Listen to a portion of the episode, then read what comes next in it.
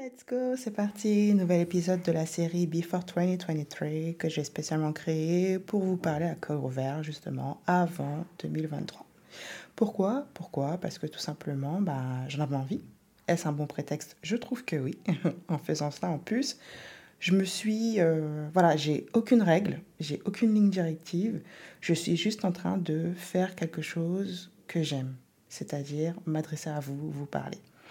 D'ailleurs, c'est une bonne question ça. C'est quand la dernière fois que vous avez fait quelque chose juste parce que ça vous faisait plaisir en fait? Ça ne rentre dans aucune case, hein. ça, ça vous fait juste du bien de le faire. Ça vous nourrit. Quand vous l'avez fait, vous avez un genre de, de sentiment de satisfaction. C'était quand la dernière fois Pour de vrai? Ce serait bien que vous vous posiez un peu cette question. Moi, c'était hier. C'était hier justement quand j'écrivais cet épisode. J'étais en train de regarder mes statistiques d'écoute sur ma plateforme et je me suis dit, ouais, cette affaire de Next Level, c'est pas mal hein, quand même. Hein c'est quelle initiative. Et puis, à un moment donné, ben, je me suis bloquée sur le mot Next Level. Et je me suis dit, si je devais appliquer ce mot à ma profession, ça se présenterait comment? Bon, parce que je suis psycho-praticienne, c'est cool.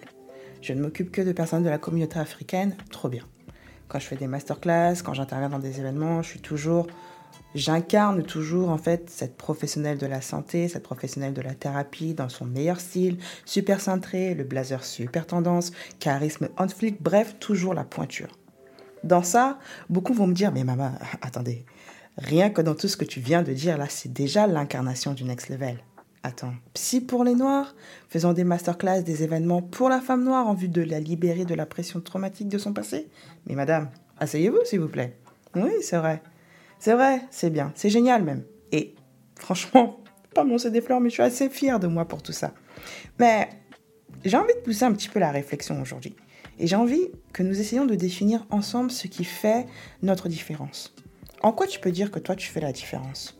Et c'est même pas juste ça, c'est surtout est-ce que tu parviens en fait à faire accepter cette différence aux autres? Ouais, aujourd'hui nous allons parler de ça parce que je veux que vous puissiez répondre à cette question pour la suite. Ce monde veut nous enseigner une normalité dans chaque chose, c'est-à-dire un genre de programme par défaut à suivre à la lettre pour bien évoluer en société, que ce soit dans notre travail, dans nos relations, dans nos familles, dans nos études, bref, dans tout ce que vous voulez. Par exemple, les coutumes, par définition, sont des programmes par défaut à suivre pour être bien vus dans notre entourage. Bon, le truc, c'est que le principe du programme par défaut, c'est que si tu connais pas la marche à suivre, tu suis le plan du programme qui va du coup t'amener à une éventuelle réussite du fameux programme. Ok, jusque-là, tout le monde me suit. Sauf que dans cette dynamique, le choix par défaut réussit pour la plupart à devenir en fait un choix universel. Donc par conséquent, lorsque vous ne souhaitez pas prendre ce choix par défaut, eh bien, vous êtes automatiquement pointé du doigt. Moi, dans ma définition de Mélanie Next Level, il n'y a pas de programme par défaut. Il y a des bases psychologiques, des approfondissements qui vous permettent de cibler tel ou tel problème, de comprendre telle ou telle chose. Mais le processus du Next Level en lui-même, c'est vous qui le créez. C'est vous qui le définissez en fonction de ce que vous êtes. Non, en fonction de ce que vous étiez, en fonction de ce que vous êtes et en fonction de ce que vous voulez être plus tard. Il vous faut en fait ces trois éléments-là, simplement ces trois éléments-là, qui ne peuvent être des éléments par défaut, pour pouvoir du coup créer votre propre processus du next level. Mais le problème, c'est que ce qui tue le fameux processus en question, c'est le conformisme.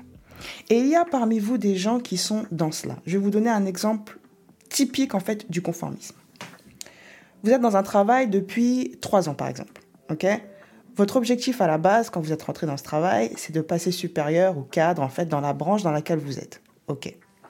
Le boss, il vous dit, t'inquiète, euh, ici, on fait tourner les gens tous les trois ans à peu près. Donc, du coup, vous bossez encore trois ans. Sauf qu'il y a un détail que beaucoup de gens oublient, c'est que pendant ces trois ans-là, en fait, si vous prenez même les trois ans antérieurs à cela, donc ça fait six ans. Donc pendant ces six ans, bah, la vie, elle a continué de tourner en fait. La vie, elle a continué d'avancer.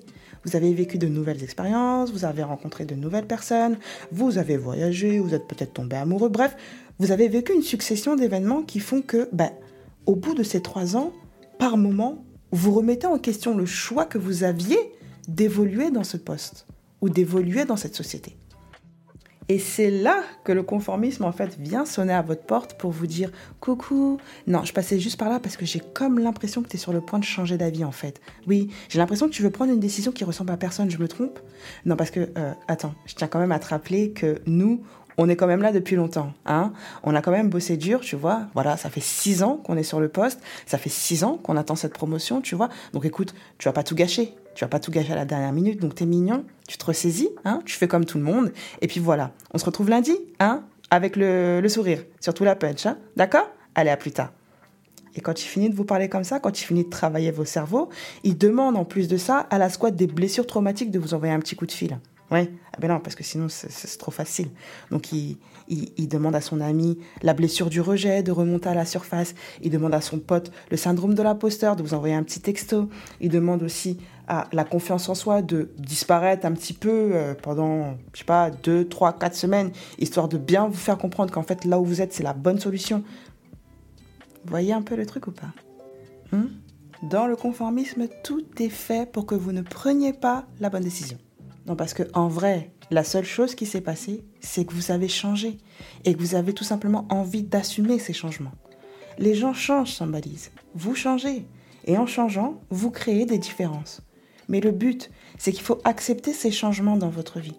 Il y a des choses au fil de votre évolution qui ne vont plus vous correspondre un métier, des amis, un style de vie, vos études. Et vous devez en vrai vous demander si soit vous décidez de rester parce qu'il y a un réel besoin ou une réelle envie derrière, ou que vous faites cela en fait tout simplement pour me répondre euh, j'ai j'ai pas fait tout ça pour rien. Alors à cela, moi je vais vous répondre que déjà il n'y a jamais rien qui est fait pour rien et qu'en plus de cela, en me répondant de la sorte, vous n'êtes en aucun cas dans votre processus de transformation. Donc vous n'êtes même pas à un pas de votre next level. Parce que le next level, malheureusement, ce n'est pas le fait de rester coincé dans le conformisme.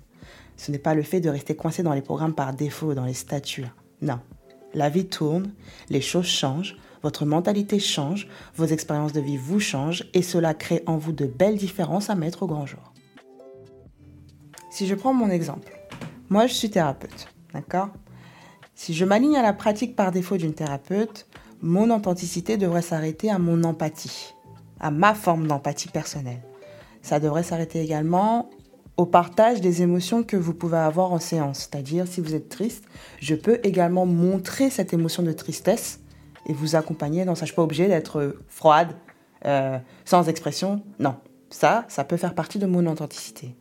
Je peux également être authentique dans ma forme d'écoute active. Je le suis également peut-être dans ma forme d'enseignement, mais basta. Ça devrait s'arrêter là. Sauf que moi, j'ai refusé que ça s'arrête là.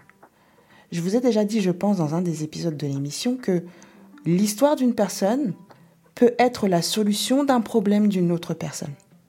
Donc forcément, si moi je vous dis ça, c'est que je vais c'est OK, 1, 2, 3. Si moi je vous dis ça, c'est que je vais aussi appliquer cette règle-là avec vous.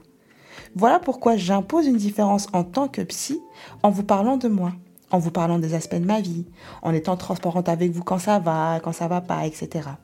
Vous savez, lorsque vous rentrez dans un processus de résilience, vous développez euh, tout un tas de choses, la créativité, une forme de sociabilité, vous êtes plus altruiste, euh, pas mal de choses en fait positives que vous ne soupçonniez pas chez vous, mais qui, à cause de la recherche d'épanouissement et de solutions euh, face à ce que vous avez traversé de négatif, il y a des choses qui naissent comme ça.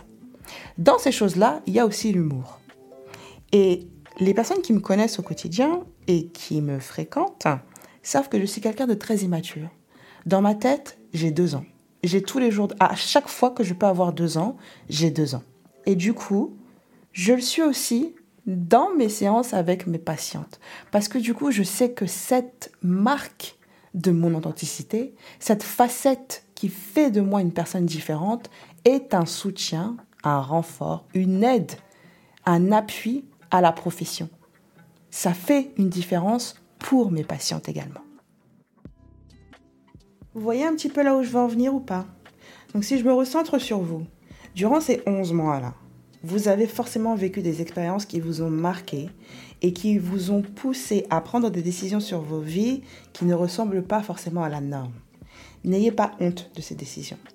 Et surtout, Ne rejetez pas la différence que ces décisions ont créée chez vous.